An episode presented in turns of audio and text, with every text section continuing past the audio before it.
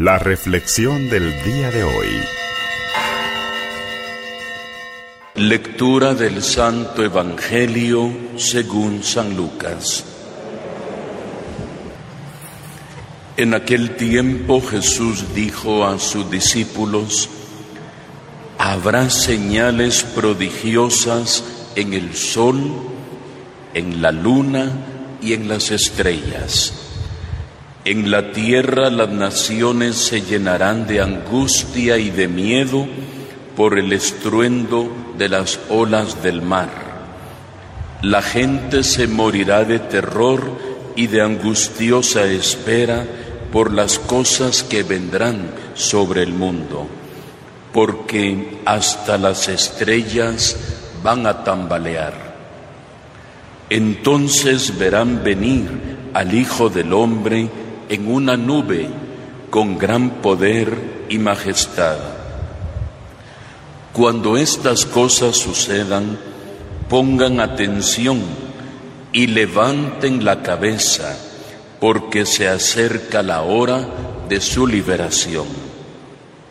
Estén alerta para que los vicios, con el libertinaje, la embriaguez y las preocupaciones de esta vida no entorpezcan su mente y aquel día los sorprenda desprevenidos, porque caerá de repente como una trampa sobre todos los habitantes de la tierra.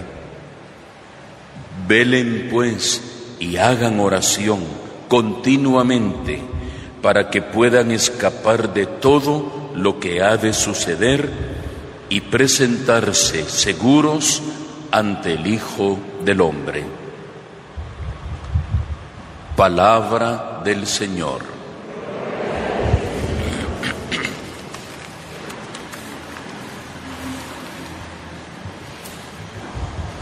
Todos recordamos el significado de la palabra adviento, ¿verdad? Venida, llegada. Y para nosotros esa venida, esa llegada, es un motivo de esperanza, porque nos preparamos para recibir al Emanuel, al Dios con nosotros, al Dios que está con nosotros, al Dios que está a favor de nosotros. El Señor ya está presente, es cierto, desde la primera Navidad, pero regresará también un día al final de los tiempos y regresa en cada momento de nuestra vida en la medida en que estamos atentos y disponibles para encontrarlo. Durante toda la semana hemos estado reflexionando prácticamente en el mismo tema. Parecería que es un disco rayado, como decíamos antiguamente. Hoy los patojos ya no, ya no saben qué es un disco rayado, ¿verdad? Pero los que todavía conocimos aquellos discos de vinil, sabíamos que si se rayaba un disco, se repetía. Incluso anoche, el texto del Evangelio era el mismo que el de hoy. Algo nos quiere decir el Señor al inicio de este nuevo año litúrgico. La llegada inmediata del Señor en la humildad de nuestra carne en Belén es el regalo más grande que Dios pudo hacer a la humanidad. No era una llegada en gloria, en poderío, en majestad, como la esperaba el pueblo de Israel, anhelando la llegada del Mesías. Fue la llegada en pobreza, sencillez y humildad en Belén. Y también la palabra de Dios nos hace hoy pensar, repito, en la segunda venida, que hoy viene expresada en el Evangelio con un lenguaje apocalíptico. ¿Qué fue lo que dije? Un lenguaje apocalíptico, un lenguaje, una forma de expresarse, una forma de comunicarse. No lo podemos entender literalmente, al pie de la letra. Sería fantasmagórico, sería peor que una película de, de terror. Es un lenguaje apocalíptico muy común unos años antes que naciera Jesús y durante la vida de Jesús y durante algunos años después. Incluso San Juan, 60 años después de la muerte de Cristo, escribirá el famoso libro de El Apocalipsis. Es una forma de expresión, claro, con, con un lenguaje cargado de imágenes extraordinarias. Repito alguna de ellas. Señales prodigiosas en el sol, en la luna y en las estrellas, es decir, en todos los astros celestes del cielo. En la tierra, o sea, notemos, primero el cielo, sol, luna y estrellas. En la tierra, las naciones se llenarán de angustia, de miedo, ante el estruendo de las olas del mar. Está hablando alguien que vive en el desierto, que no conoce el mar, pero los que han podido en algún momento ir al mar saben el murmullo fuerte del oleaje. Y dice, la gente tendrá miedo, terror ante el estruendo, o sea, el ruido fuerte del oleaje del mar. La gente se morirá de terror y de angustiosa este espera, porque hasta las estrellas van a tambalear. Imagínense todo, todo ese lenguaje. Pero es una gran escenografía que se va planteando como en una obra de teatro. Todo está bien puesto para que de repente aparece el personaje principal.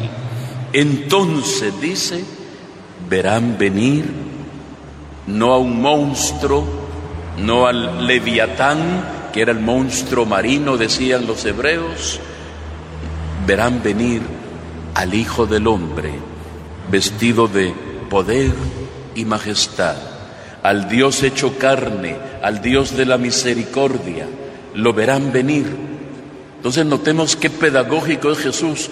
Quiso cautivar a todo su auditorio planteándoles toda una escenografía dramática para presentar una buena noticia, un evangelio. Dios viene otra vez. Dios no nos ha abandonado. El Señor viene a nuestro encuentro. ¿Qué hay que hacer mientras tanto? San Pablo lo da como un consejo en la segunda lectura. Mientras tanto dice, les rogamos, o sea, no es una sugerencia, es como un ruego que nace del corazón, una petición profunda. Les rogamos que vivan como conviene para agradar a Dios y seguir así progresando. ¿Cómo será ese vivir como conviene? Ahí donde entra la imaginación de cada uno de nosotros, porque uno puede vivir como no conviene también. ¿Cómo será el vivir como conviene delante de Dios? Jesús nos quiere ayudar un poquito y nos dice cómo es un vivir como no conviene.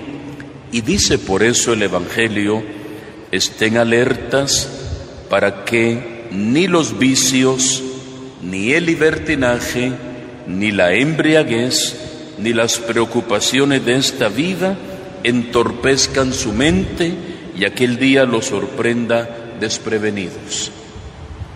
Es una forma de decir cómo es que no conviene vivir en medio de esos riesgos en la vida, embriaguez, vicios, libertinaje y preocupaciones desmedidas en la vida. Eso es lo que no conviene, dice Jesús. San Pablo nos dice, hay que vivir entonces como sí conviene. ¿Y cómo es el sí? Amándose y sirviéndose mutuamente. Lo dice así él, que el Señor los haga llenar y rebosar, o sea, abundante de amor mutuo y hacia los demás. un amor que se traduce en caridad. Eso es lo que sí conviene hacer para vivir agradablemente delante de Dios. Finalmente, dice Jesús, levanten la cabeza porque se acerca su liberación. ¿Qué imagen le da a usted de levantar la cabeza? ¿Cuándo levanta uno la cabeza? ¿O cuándo deja caer uno la cabeza? Uno cuando, sí, padre, sí, padre, ya, está, ya, ya está.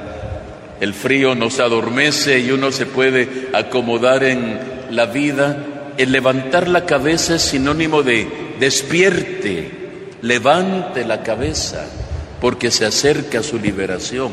No se acomode, no se adormezca en medio de esos riesgos de la vida, sumergidos en la lo que Jesús dice que no conviene.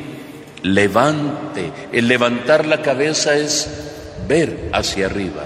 Y al ver viene nuestra liberación. El Dios que viene no a condenar, sino a salvar. El Dios que viene a dar vida en abundancia. El Dios que viene a llenarnos de alegría, de paz y de bendición. De eso se trata el adviento. Y hoy se lo pedimos al Señor de todo corazón, que podamos levantar la vista y ver al Señor, que no pase de largo en nuestra vida, que encuentre disponible nuestro corazón. Habrán muchas cosas que nos preocupan, pero lo más importante es que Él es nuestra esperanza. Todo el Evangelio apocalíptico daba la idea de decir, que puede destruirse las estrellas, el sol, la luna, el mar puede destruir, pero lo que no va a faltar nunca es la llegada del Dios misericordioso que viene a nuestro encuentro y que viene para darnos vida y para que nuestra alegría sea plena y que nuestra alegría sea puesta en Él, que es el Dios, repito, hecho misericordia.